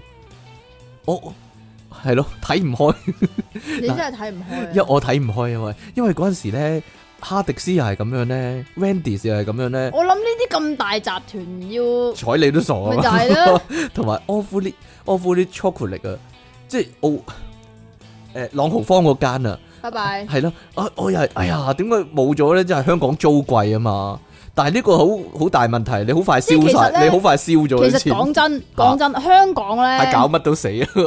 係搞第一搞乜都死，第二好多店咧都係期間限定嘅啫。係啊，哦係啊，你咁講都係嘅，嗱點樣掂一掂就係啦， 掂一掂都係期間限定。係啊係啊係啊，冇嘢都算係啦啊係啊，好好好好，六合彩講到呢度，咁啊咁啊成集都六合成集彩， 不如就講六合 彩算啦。系咪啊？如果個題目要改咗做六合彩，你有冇有冇人諗過以前咧童軍嗰啲獎券咧，你會中獎噶啦？你都傻嘅，對都唔記得對啦。咪因為嗰陣時成日俾 Miss 屈成屈買成沓啊係嘛，啦，我我諗誒都幾大機會中噶喎又童軍，又明愛，啊係煩煩啦啦，係啦，有 YMCA 咧，YMCA 都有噶，我唔係 YMCA，因為嗰陣時咧成日咧俾成沓你，你去買買得幾多啊？買得一兩張，然之後阿媽幫你啃咗成沓，咪就係跟住你就會諗哇，煩成沓煩都啦都有機會中啊嘛！冇啊，冇咁諗過，我我都有諗，我真係有諗噶，因為咧嗰、個嗰、個童軍券嗰啲咧，你你望下頭二三獎咧，你背脊有個獎啊嘛。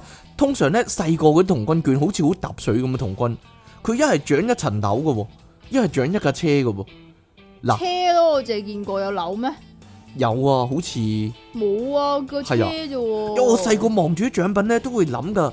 啊，中咗獎之後咧，賣鬼咗佢會有幾多錢啊 跟住咧，我就諗啊，如果賣咗佢咧，有好多錢咧，跟住我點收埋，唔好俾阿媽知啊！我細個已經咁諗，啊我諗我十歲八歲已經咁諗噶啦，啊唔、好意思阿媽，係咯，啊輸下而不孝啊，唔好意思啊，我真係有咁諗啊！嗱，如果如果真係中咗架車，咁我自己唔識揸車嘛，咁我真係即時即時賣咗佢啦。咁如果攞咗成 gap 錢咁樣，哇，收埋喺邊啊？收埋喺床，即係即系自己個床褥開始已經要 要挖個窿出嚟啦，係嘛？個床褥同個床下低嗰度，咁我就好驚啦。如果阿媽幫我洗床單嗰時咧，咁咪會突然間揭發，哇，有幾百萬喺度咁樣咯。吓，啊你有冇咁諗過啊？啊你有冇咁諗過啊？ 啊你有冇咁諗過啊？其實我我如果我嘅話，仲更加大鑊啦，吓因為我阿媽成日都 check 我櫃桶噶嘛，check 你櫃桶，你唔會咁笨，將成沓嘅即係幾沓銀紙咁樣擺喺櫃桶嗰度唉， 我好準啊！一趟開，哇，全全全部都係銀紙咁樣，都黐線嘅你都。但係我諗我屋企好過你啲啩，吓，唔係唔係唔係唔係，仲有個地方啊，衣櫃咯，唔係以前睇戲咧，又唔或者嗰啲假天花嗰度嗯咯，係啊，以前睇戲啊，啲人咧將啲好多錢咧嗰啲咧，佢佢全部攝晒喺個枕頭套嗰度啊，梗唔得啦，同埋嗰個個 cushion 個套嗰度啊，梗唔得啦。嗱佢畫咗個 cushion 嗰啲棉花出嚟，跟住塞晒啲錢入去咁樣咯，嗱 咁咪要冇啊。聯翻佢噶嘛，但阿媽成個 cushion 攞落洗衣機，擺落洗衣機度洗喎，唔該哎晒。假天花啊！即其你真係犯罪 犯罪天王你真係點解啊？ 即係要揾個掃把咁樣懟個天花板咁樣跌啲錢落嚟咁樣，吓做戲 做戲咁樣， 係咯假天花，你真係死女包嚟，你真咪係，點啊？唉冇嘢啦，唔係唔係嗱，如果要繼承遺產啦，個條件。如果要繼係，如果你要繼承遺產，成日都幻想噶嘛，哇，會唔會突然間有個電話打嚟話乜乜乜律師樓，你有份遺產要繼承嗰啲咧？但係依家肯定係騙徒啦，但係係咧，嗱，如果你要繼承遺產，個首要條件就係咧。你首先要有你要個唔知自己老豆係邊個？嗱嗱，大家各位聽眾唔知自己嗯老豆啊係唔係知自己老豆係邊個？嗱，各位聽眾邊個而一定家要咧，老豆嘅咩？假設先啦，假設先啦。嗱，各位聽眾即而係家一定聽要下，係單親家庭。係啦，你哋你係符唔符合呢個條件？嗱，如果你由細到大你係跟阿媽姓嘅，第一唔係喎，係點樣你啊？你可以相親相傳嘅喎，相親相即係但係你嗰一刻先知道原來你唔係親生，你係領養嘅咯。哦，係呢個都得，但係但係首先講咗第一個可能性先嗱，首先你係你係得阿媽嘅，同埋咧阿你係跟阿媽姓嘅，跟住咧每逢咧你問親阿爸係邊個咧，你阿媽都唔肯講嘅，甚至發脾氣咁樣嘅，咁咧就有可能咧突然發現咧原來自己咧係某個有錢佬嘅私生子之類，啊，係啦，即係你個 樣，咁你係唔知點睇都有啲有啲啊似李嘉誠咁樣，李嘉誠啊、四叔啊、即係點啊？即係即係。何鴻咩啊嗰好啲，細個就巴曲頭咁樣 咯。哎呀， 好細個冇乜頭髮咁樣啊！好細個就話講潮州唔話，係唔係，如果如果細細個就覺得自己似嗰個有錢佬，都幾痛苦喎。即係通常都唔靚仔啊嘛。吓，冇不嘢啊過啦。何生靚仔啫喎。何生係咯， 何生幾靚仔嘅，後生嗰陣時係咯。如果唔係嘅話，即係餅印咁樣，自己突然間發覺自己同四叔成個餅印咁樣。 咁啊大鑊！咁大鑊啦！咁佢嘗試去整容啦，啊如果有郭錢哦佢，同嗰啲郭炳乜嗰啲一哦樣樣嗰啲啊大唔係鑊。個髮型幾好啊，我覺個得。 髮型啊啊個淨係個由細到大髮個型髮型都似嘅。 個媽阿媽點解你要幫我整個咁嘅髮型嘅咁樣我 吓？唔知佢紀念啲乜嘢咁樣啊？係咯，好好可疑咁樣啊！冇嘢啦，你知唔知啊？點樣？啊？唔係，但係我覺得你佢啊頭髮咁茂密，都算係有錢佬之中最出眾啊！講真，係麼？即係係咯， 娃娃娃娃頭咁樣係咯，好好勁喎！點樣 啊？仲要啲兄弟全部都係咁嘅頭。哦，你講噶啦， 你唔止得罪一個啊，全部兄弟得罪晒你。 係咯，唔係唔係，如果係領養，如果突然發現自己係領養都好啊，好，但係冇嘢啦，算啦。你都好啊！唔係啊，即即你唔會啦， 你同阿爸阿媽餅印咁嘅樣啊，又你就 唔會啦，係啦，呢、個就係最可悲嘅情況喎，即係啊，冇嘢就算啦，點樣啊？擺明我老豆就係窮噶啦嘛，但係我個樣同我老豆餅印咁嘅樣，就走都走唔甩啦，一定係親生噶啦，真係。唔係同你阿媽咩？誒唔係唔係唔係，我我睇過我老豆細即係後生嗰啲相啊，即係你老豆原來係陳錦鴻，同我餅印一樣樣咁樣。我老豆後生幾靚仔真係，係咯。講講笑講講笑講笑，系咯，咁樣叫靚仔噶啦，原來系啊，你好靚仔嘅定義都幾廣義喎，溝死女真系，溝死女啊！系系可惜唔記唔小心搞大系，咗，唔小心搞大咗。咁就死啦！我唔知係咪咧，好似又好似係喎，又好似唔係，又好似係又好似唔係啊！究竟係唔係咧？我問阿媽先。你話喺個你係咪日奉旨記，你話喺個日記嗰度第一頁就係係啊佢點知叫第二頁已經有咗你噶啦第二頁嘛已？經生仔啊係啦，我問下喂阿媽，你係咪奉子成婚咁樣啦？佢會唔會好尷尬啊？好面紅咁樣噶啦，唔會應該咁多年之後係咯，應該唔會啊，係啦。又或者咧，有陣時咧，你有冇咁諗過噶？誒、執屋大掃除嗰陣時咧，會忽發奇想，會唔會會唔會屋企咧突然間摷到嚿嘢咧，原來好鬼值錢噶，跟住但係全屋人都唔知喎。跟住你又偷偷地攞咗去賣咧，又係賣咗幾百萬翻嚟咧，又又唔俾屋企人知咁樣。你有你有冇咁諗過啊？即係有陣時屋企有啲好舊好舊嗰啲嘢咧，喂原來係原來係乜乜乜古董嗰啲啊！你知啊？我我細個有咁諗嘅，尤其幫手執屋嗰陣時有咁諗嘅，好舊個，好舊嗰啲嘢，好舊嗰啲即嘢。係你阿爺嗰啲，係啊係啊，你有冇咁諗過啊？你有冇咁幻想過啊？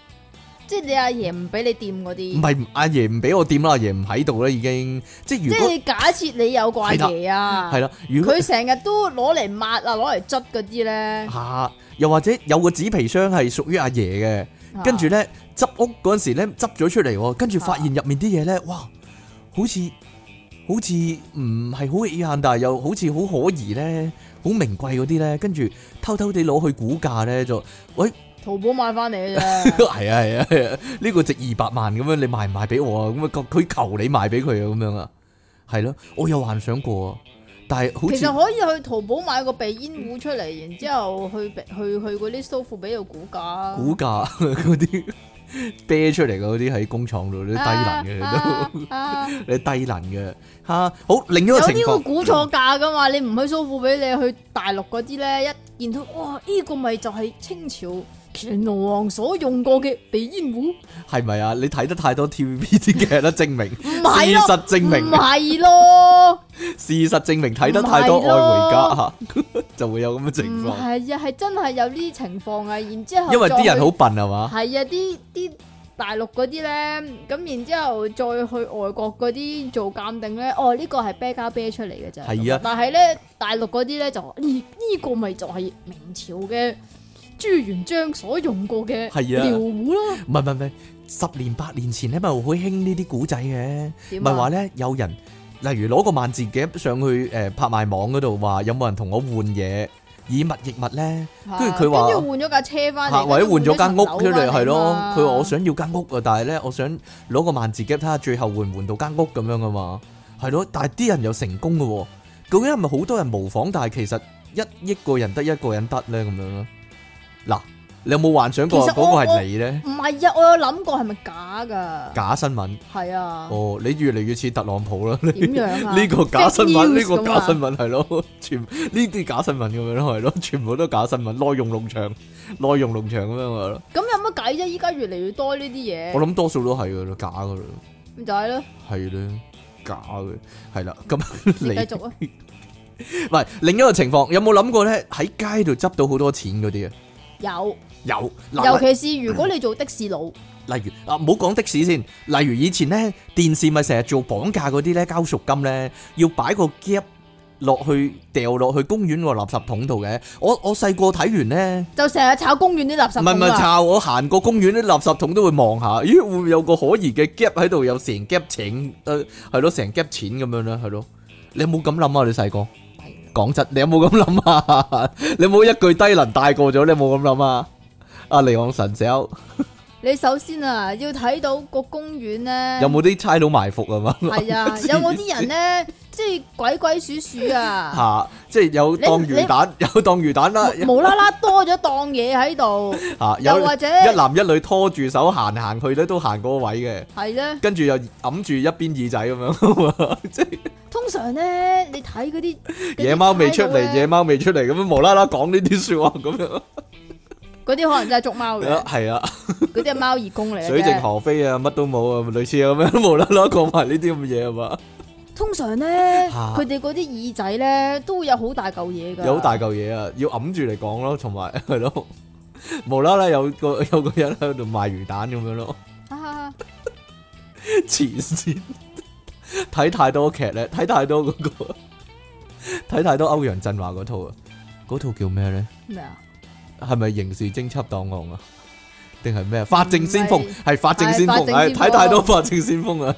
但集係集法都係咁但係樣。咧法證先鋒咧，嚇！點解要做埋前線嗰啲嘢嘅？唔係唔係唔係，呢個係佘詩曼嗰條線嚟噶，係咩？係 係係佘詩曼係警察啊嘛，係但係點解佢哋成日都中意搞埋一堆嘅？佢哋中意搞埋一堆有女唔搞咩黐線， 你傻啊你都 見到女唔搞女啊咁梗係搞啊，但係搞嚟搞去都係嗰幾個嚟，搞嚟搞去都幾啊幾個啊嘛，係咯。都係鄭嘉穎嗰啲冇其咯，他㗎係咯，都係鄭嘉穎啊、林文龍啊嗰啲搞嚟搞去都係 嗰陣，糖水滾糖魚簡直係，係啦。同埋最歐陽振華點解會搞到咧？每日最離奇就係啦，點解歐陽振華會搞咗鄭伊健老婆咧？真係離奇啦，係咧，點解咧？啊，我記得啦，因為第一輯嗰陣時咧，歐陽振華咧誤食咗咧呢個西班牙烏蠅啊！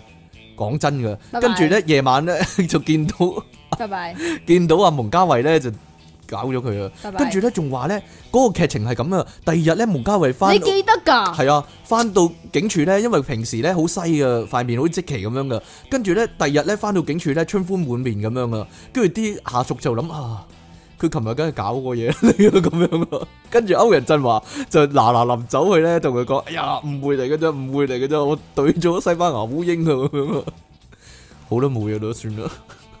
有人記得，應該有人記得呢個劇情嘅嗱， 大家傾太下，交啦！大家嚟傾下劇情啦咁太樣。交啦！系啦，冇錯。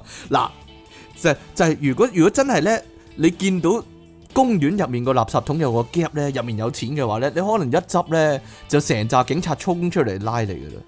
講真，劇情照劇情嚟講嘅話，嗱，另一個劇情就係咁啦，好似即期咁講啦，就係、搭的士咧，上一手乘客留低個夾 喎。你一坐入去咧就已經，咦？點會有個夾嘅？但係當然啦，你唔會咁講啦，因為個的士都會聽到啊嘛。咁咁你就偷偷地攞佢呢個箧咧，就擺落凳底嗰度咧，就開嚟睇下，跟住入面成夾錢嗰啲啊，又係一百幾廿萬嗰啲咧，係啦，咁 嗱，即其又係會， 即其又喺度笑咧，因為佢幻想過呢個情況， 佢幻想過呢個情況，佢就喺度笑啦，唔講嘢啦，嗱，係啦，就係成日搭巴士都會㗎。係啊，成日聽新聞聽到啲人咁講咧，就係永遠我係遇唔到啊！呢啲真係係咧，又但話係咧，通常咧嗰個 gap 咧，嚇有密碼，唔係啊，好似好似麻雀盒袋啊，係啊係啊，類似麻雀盒嗰啲啊，係咧， 唔係唔係唔係唔係，都點啊？有有密碼嘅喎，咁你點咧？熬到入面又應該係錢嚟，一沓沓嗰啲錢嚟熬唔到㗎，嚇你揾戒破壞係咯，破壞個 gap 咯。係咯，點都拎到，係啦。嗱，如果真係你執到一 gap 現金嘅話，咁都幾煩惱啊！講真，點解咧？嗱，你你如果有一百幾廿萬，你最諗都係都係諗啊，不如擺落銀行啦。即係唔係你知唔知幾咩時候你見到錢你都唔夠膽執咯？嚇咩時候咧？有屎喺上面啦，唔係，係點啊？ 如果你喺你係你係嗰啲古惑仔，你做夜場，你喺夜場嗰度無啦啦有一袋錢，咁你就唔敢執啦，點會夠膽執咧？係咪啊？因為會俾曾志偉吊倒吊咁樣玩棒球棍打啊嘛。點解係曾志偉嘅？唔知道咧，你有冇印象有呢一幕咧？拜拜。嗱，係咪 Laughing 哥嗰套戲啊？呢、個係啦，應該係啊，有啲咁嘅嘢咩？有有有有倒吊個人，跟住揾個棒球棍毆佢啊嘛，係跟曾住志偉阿咩？曾志偉話毆大力啲啊，同我咁樣嘛，嗱，冇你嘢真啦係，睇太多啦，我睇太多呢啲無 謂嘢，係 唔係唔係唉唔係唔係，你你會你會咁諗啊？如果咧全部現金咧，你收喺屋企好危險噶嘛？一係會有人咧，即係走入你屋爆格喎；一係咧，你成世人都冇火燭過，就係、你屋企有幾一百幾廿萬嗰時，你屋企就會火燭噶啦，燒 Q 晒佢，係咯。啊係咯，所以都會諗咧，誒，好唔好諗辦法咧，散開散開咁樣擠入銀行？依家仲有一個，唔例如說你兩皮兩皮咁係依樣，家仲有一個辦法嘅嚇有咩辦法咧就係入馬會咯，哦，擠入馬會啊，馬會户口咯，得唔得咧？跟住你買馬嘛，你攞嚟買， 咁你咪會輸翻出去咯，啊傻嘅你都啊，你買尤其買馬添，十四隻中一隻，點會中咧？真係乜唔係買馬仲易過中六合彩嘅咩？買馬中要中六合彩，佢佢咁多人輸身家，你就知難啦， 中中你個咁頭嗰啊啲燈啫。嘛，系啊，唔係啊，都有諗。如果如果真係一百幾廿萬擺喺屋企，都會哦，可唔可以分批咧擺翻入銀行咧？例如我每個月擺兩萬咁樣啦。佢如果人哋問起，咪話我我诶、呃做嘢收到人工嗰啲咯，類似我做啦 freelance 收到人工。但係如果係一千萬咁樣，你有排都擠唔晒啦， 落銀行咯。咁所以你咪就係要買啲嘢咯，買啲乜嘢啊？你你唔通攞現金去買啊？嗱。咁都幾好嘅咪喎。咪好唔好嘅問題，你你攞到去目的地之前已經俾人笠咗啦，你傻嘅都，又成個箧攞翻翻去咁樣啊，你要投資喺嗰啲 hot toys 嗰度啊嘛，低能仔嚟嘅你真係弱智人士嚟嘅真係投資啊咁就可以有好多好多個 Iron Man 啊我唔明啦點解，我唔明點解啲人會覺得呢啲係投資嘅真係。又可以擺喺屋企啦，又靚啦。係啊係啊係啊係啊係啊，有有有人擺翻，有人買你嗰啲先奇嘅，真係戇居啫。以前咧唔係喎，真係有嘅喎。係啊有有有有，嗰陣時咧十年八咁年啊咪。買金咯，買金都 make sense 啲。你你十年十五年前咧，咪香港啲人咧，咪啤啲糖膠公仔出嚟啊，嗰啲啊搪瓷公仔嗰種糖膠嗰啲啊，嚇跟住話啊呢啲保值啊咁樣。依家咧我見過。你現時點嗰度咧，三十蚊、五十蚊都買到。 嗰陣時啲人成千蚊、五百蚊咁買咯，戇居嘅。講俾你聽啦，有咁平嘅咩？你有乜用咧？其實你擺喺屋企有乜用咧？除咗牙釘之外，佢係冇任何作用噶嘛。你睇邊個設計師啊嘛？如果設計師仲紅嘅話，你咪紅你個頭啦，仲有邊邊？個紅啊？十五年之後冇都啦傻嘅 都，唔所以咪放晒咯。係放晒放都冇人要，你擺喺堆填區嘅啫。其實咪就係啲人戇居咯，弱智嘅都，咁都叫做咁都叫投資炒咁你藝實術嘅窿啦，戇嘢，居都咁單你人仔啊你藝嚟。術嘅嘢，你都唔知不加思索之後嗰啲畫會咁好賣係啊係啦，啊係咪係啊會賣咁多錢啊？唔係咁好賣，因為個問題嗰啲嘢啤出嚟嘅啫嘛，點會有價值嘅啫？限量噶嘛。限量講啫， 講你就信啦，細路，真係吓、啊好啦，冇嘢啦。 誒、喂，其實多數人咧有錢咧，係咪都應該係收收埋埋噶啦？即係如果揚咗出嚟嗰啲咧，應該真係白痴仔嚟嘅。例如之前咪話咧，借款車咧跌咗嚿跌跌咗 gap 錢出嚟嘅，唉，咪有人執咗一沓，即係執咗兩呢沓啲真係咧最白痴，即係咁。嚇。即係，唉，其實真係好陰差陽錯。嗰陣時我哋成日都喺嗰邊噶嘛，嚇喺但係我灣哋仔啊嘛就偏偏遇唔 到呢啲嘢就冇。執到。但係但係好大問題，我懷疑你出去執嘅話，人人都認得嗰個咪即係兩神咯咁樣喎。點解咧？因為電視影住啲人執啊嘛，你唔記得咩？嚇，嗰、個細細粒粒嗰個靚妹咪即係兩神咯，個個都知你。跟住第二日差佬就上你屋企噶啦，你都神㗎你，係嘛？我我都有諗過，如果我喺嗰度，如果我去執嘅話咧，點都戴翻頂帽，戴翻個口罩先出去執啦，係嘛？點會俾人影到晒㗎？係咧，係咧。車 cam 嗰啲嘛。仲要嗰個人接好受訪問，執完嗰嚿錢咧，無記咪即刻訪問佢，你點解你會執錢嘅咁樣嘅？似啲神嘅，我見到咪執咯咁樣，嗰個阿叔咁講咯，你執咗啊！你啊，即刻走去散咗佢啦。散咗。如果人哋知係你，都要你嘔翻出嚟，你都傻嘅都。你邊有五皮嘢嘔翻俾人啊？真係咪嗰個人咧最笨嗰個咧，咪執咗兩嚿咧五十萬啊！然之後咧，仲要影相擺去 Facebook 度話咧，我執到錢啦，跟住我會過過大海咧搏一鋪啊，變雙倍咁樣嘅。嗰個人第二日警察就上門揾佢 啦，真係正一單人仔嚟嗰個人。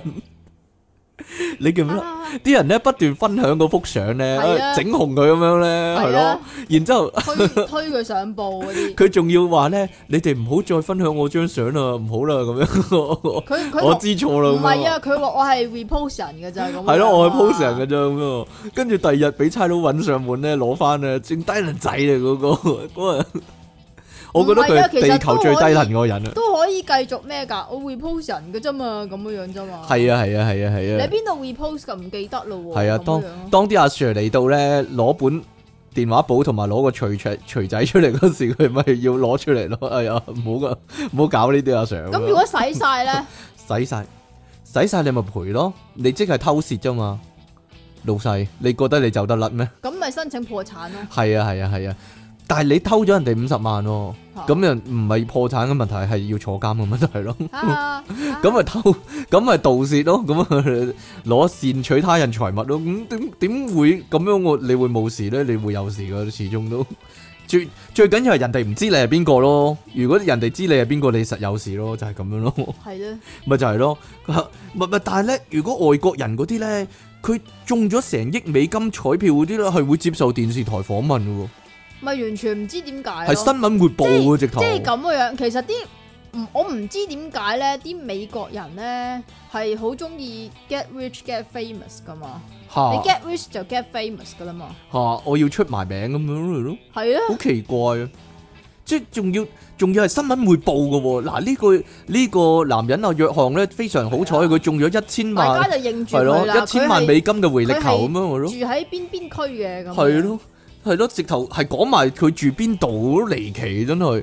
如果俾我哋實唔會啦，一定。如果俾華人嘅社會實唔會咯。其實講真嗰陣時，有個阿星中咗咩一億幾多萬嗰個咧，嚇佢笠住個頭去 領唔係獎，啊黐線，佢佢仲揸住嗰張飛喺個我香港嗰個啊嘛，四千萬係啊咧，四千萬啫咩？唔係係四一億千幾萬，唔係唔萬啊。係一億啊，四千萬。幸運即係幸運星啊嘛，係啦，佢都佢都白痴啦。佢影嗰個六合彩嗰張相啊嘛，係啦，咪外國人風呢個外國人風格咯，喺香港華人一定唔會啊，古縮 啲啊，唔係古縮啲。嗱，例如說你中頭獎，你會唔會笠住個 頭去去領獎啊？又唔使笠住個頭，黐線，係咯，唔會同人講咁解啫。戴住面具啊去咯， 攞獎費事俾人知啊嘛，係咯，冇嘢啦，即係咧，我同你夾過咁多期六合彩咧，我都唔知你有冇做過呢樣嘢噶。我冇做過 呢樣嘢。如果如果突然哦你間講我講下，你講點講都係講六合彩嚟。如果我中，如果我好搭咁樣，突然間好搭咁樣咧，你就知，誒、你係咪中咗六合彩啊？傾咁樣咯，啊黐線嘅你都。啊系啦，點解我哋會咁多幻想呢？因為呢，就係因為我哋啊兩位啊，同各位大部分聽眾一樣啦，都係窮等人家啦，所以呢，不時幻想下呢啲嘢呢，就開心下咁樣啦。現實中，唉，現實中係點啊？繼續繼續窮啦，即係即係黎繼生，續窮啦，即係黎生所講啊，係點樣呢？踏實好過踏水啊。係咪啊？呢個真係有啲金句俾大家，出體傾送出黑色棒球一個啊！嚇咩嚟㗎？嗰粒高丸啊， 整整親中咗食肉菌嗰啲啊嘛，你個粒啊？唉唔係我噶啦， 切咗佢啊，即期送出西瓜一個，係啦，平價西瓜一個，即六個半，係啦六個半買到嘅，即其利昂神，哎呀發達冇佢份 啊，哎呀爆炸私人獎，咦我讀呢個先啦，我最中意，點因解啊？為我最中意嘅費迪雲生啊，係咪啊？你好愛佢係咪係？啊，兩位節目主持你哋好啊，呢、所個以成日都話佢呢、個題目我冇話佢啊，黐線嘅。係啊，呢個題目咧，幻想下都興奮啊！咁咧，你哋咪話咧，人哋次次做完 gym à, 啊，都自拍又 post 去係咧 IG 又 post 去 Facebook 嘅，即點係費迪知雲咧真係好啊？慘啊！俾人係啊網絡欺凌啊！係啊係啊俾俾俾網上網台主持網絡欺凌，係啊係啊！佢話點知啊？自戀咧唔係冇好處嘅，個網頁咧越嚟越多人留意喎，好似 DKOL 咁啊，個個 post 咧點擊啊都。個幾十萬、幾百萬咁啊！網站見到咁呢，就梗係要求插入廣告，分翻啲錢俾你啦。然後呢，又俾啲公司發掘出嚟啊！有啲呢，叫你寫書講下啲健身後點樣自拍先靚嘅心得啊，用咩牌子嘅器材啊，仲大賣喎、有啲健身服裝產品公司就 sponsor 佢哋啲衫褲鞋襪俾我去 gym 自拍同介紹啊，仲咦？乜佢哋去 gym 自拍嗰陣時會着衫嘅咩？係呢， 佢有啊着背心仔咁樣啦，仲幫佢哋拍埋一系列廣告添，上埋國際雜誌，收入仲好似超模咁，哈！費噏完都係踏實地努力做人啦，唉！即其利昂神液體衛生巾，摸不着頭腦新奇嘅產品啊！好正經時唔正經，但係又好唔正經嘅費迪雲上啊！呢啲全部都係幻想嚟嘅咋，費山係啊！啊，系啊嘛，邊有咁理想啊？係啊，即其夠想做代言人啦。哎呀，你繼續啊！ 代咩言呢？就係曾穎。哎呀，呢個包你代言到啊，代到 啊。點啊？冇聲添。讀翻首呢個好耐啦，兩年幾啦，不知不覺。點解啊？你冇讀佢嘅嘢啊？唔係啊，佢一路都冇聲嚟啊。滾滾長江東逝水，離岸神駕鶴西去。九味路筆記令你大嘔特嘔得荷蘭橙上。哎呀，荷蘭橙即係阿朕啦，亦即係呢、個 呢、個神雕俠侶啦，係啦，因為咧佢話佢冇聽啊， 佢去咗冇聽啊，啊佢話即其地岸神咧越嚟越唔搞笑咧，所以咧就冇聽一排喎，所以就一路冇寫俾我哋啦，就係咁啦。唉，你檢討下你自己啦。係啊係啊係啊係啊，關我事啊係啊，你讀埋呢個啦，因為短台啊。灣鐵蛋被切親，認真慘。即其那張面靚過舒淇面，對住出嘢傾，肥仔都變瘦精。電腦大爆炸，笑蛋時尚炸，小那星私人相。係啊，因為咧呢集咧冇乜讀者來信，我攞翻啲 YouTube 嗰啲留言俾大家聽下。你咁你都得？即其李昂臣開咪有屁文，再望出題傾。被無係咁揈，電爆主持人好笑又低能。本人向電爆主持人發出嚴重警告，請勿在節目中表達這是中年人才會聽得明嘅節目，因為咁樣係咪會令到我產生焦慮、放屁以及喺睡夢中被硬生生咁嗌醒？因為唔係出體傾，經常談及呢個係中年人才會聽嘅節目嘅關係，我係一路都以為自己係年青人。哈，係青年人，仲要係好後生嗰只添。基於我嘅幻想幻滅咗，我唔排除我係會保留使用法力哈嘅權力，例如吉吉降頭仔啊。最後，我為表示我深感嘅不滿，我係會繼續聽電腦大爆炸，直至我電話大爆炸。青年人想上哈，好長嘅，因為佢哋喺 YouTube 留言都本人學校的版本啊，神奇大帝穿咗個窿，聚咗三粒切，取咗三粒切士係嘛？係啊，取咗三位啊，係啊，有個放屁，有個鬥屁，有個老豆就嚟死，小那星私人上。係啊，都係小辣星詩人啊。妖出體傾又再一次將我從幻想以為自己是年青人中，是青年人中硬生生拉到去現實。原來經歷提款機有金鐘罩的人已經是上古時代的人，太殘忍了吧！一點也不覺得自己老的人想係啊。阿即奇都未見過個提款機係有蓋嘅，係咯。可想而知你幾老餅啊你。係可能啊我好細個嗰陣時有咯。你問你老豆，你老豆一定知。不過好噶，因為咧，其實咧，我覺得我覺得係因為銀行啲人咧知道即期出咗世啊，所以咧佢就即點時樣咧啊？整到個提款機係冇咗個蓋。如果唔係，你實俾個蓋夾啦，你係啊係啊咯，係啊遲鈍係啊遲鈍兒。童嚟講係咯，係啊哎呀，又多樣嘢夾你啦，係咪係先？啊係啊係啊！好啦，咁今日咧，我哋咧帶咗好多幻想俾各位啊，定還是各全部位都係六合彩。